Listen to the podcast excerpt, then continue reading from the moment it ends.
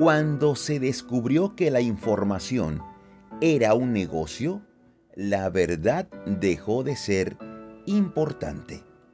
Esto lo dijo el periodista y escritor polaco Richard Kapuczynski.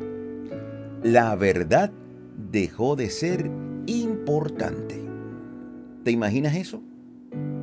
Una vida donde la verdad no tenga importancia y donde una información deformada sea la que guíe a todo el mundo.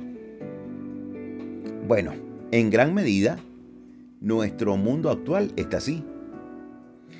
Por supuesto, eso no significa que todo el contenido que consumimos es falso. No es así. Pero hay un gran peligro y ese peligro es vivir sumido en todo el contenido, ese contenido que recibimos sin discernir o sin buscar la plena verdad. ¿Qué es verdad? No debemos tomarnos o bebernos toda esa información como si fuera toda la verdad.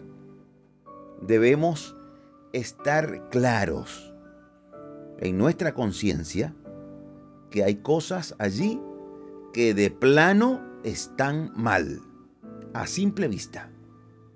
Y por supuesto, hoy no vamos a entrar o a ahondar en esos detalles, pero el asunto es que usted y yo no debemos consumir toda la información que las redes nos suministren, porque sea de sucesos, de farándula, de sexo, opiniones, incluso contenido religioso. Dentro de todo ese contenido, dentro de toda esa, esa cantidad de información, siempre irá camuflajeada la mentira. En cualquier área, no importa cuál sea. Y respecto de esto, voy a leer un texto que es un poco fuerte, pero creo que es necesario. Primera de Corintios 10, del 21 al 23, dice así. No podéis beber la copa del Señor y la copa de los demonios. No podéis participar de la mesa del Señor y de la mesa de los demonios. ¿O provocaremos a celos al Señor? ¿Somos más fuertes que Él? Todo me es lícito, pero no todo conviene. Todo me es lícito, pero no todo edifica. Todo me es lícito, pero no todo conviene. Todo me es lícito, pero no todo edifica. Y entonces, ¿cómo saber dónde está la verdad? ¿Cómo asegurarme de que estoy escuchando lo realmente verdadero? Esto es muy sencillo. Parece complicado, pero no lo es. Simplemente Jesús es la verdad. Sin discusiones. Jesús es la verdad. Él es la verdad en sí mismo. Cuando caminamos en Él, cuando nos llenamos de Él, de su palabra, llegará el momento en que hasta inconscientemente rechazaremos la mentira. Cuando le miramos, eh, cuando ponemos nuestros ojos en Él, podemos ver con claridad lo que antes no veíamos.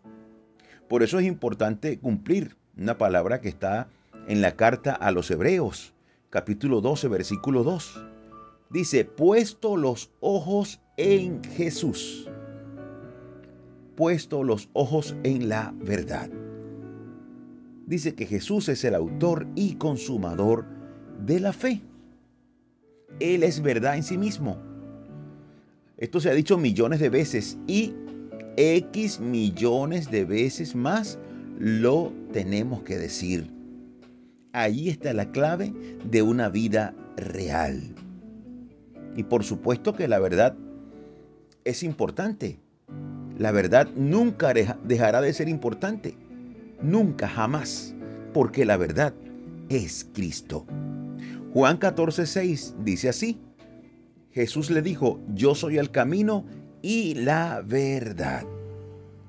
Si Jesús es la verdad, nunca puede dejar de ser importante.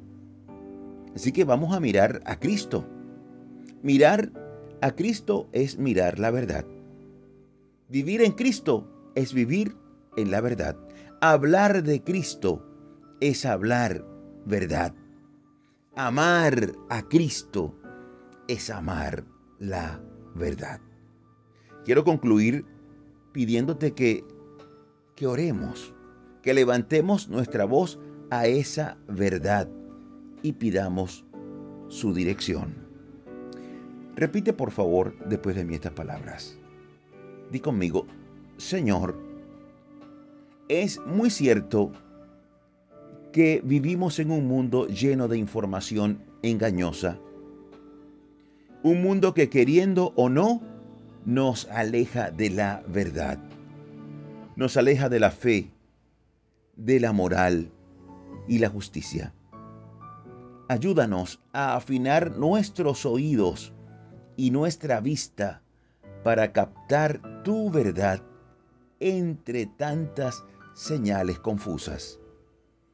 Tú eres lo más importante desde siempre y para siempre. Tú eres la verdad desde la eternidad y hasta la eternidad. Nada hay tan primordial y tan importante como tú. Gracias Jesús. Gracias por tu salvación. Gracias por amarme tanto. Escribe mi nombre en el libro de la vida y ayúdame a serte fiel. Amén y amén. Preciosa oración. Deseo cerrar con la frase de inicio. Cuando se descubrió que la información era un negocio, la verdad dejó de ser importante. Esta frase no es cierta para los que hemos abrazado la verdad en Cristo Jesús. Él es nuestra vida y nuestra eterna confianza. Dios te bendiga ricamente. Soy tu amigo Imer Narváez y me despido como siempre.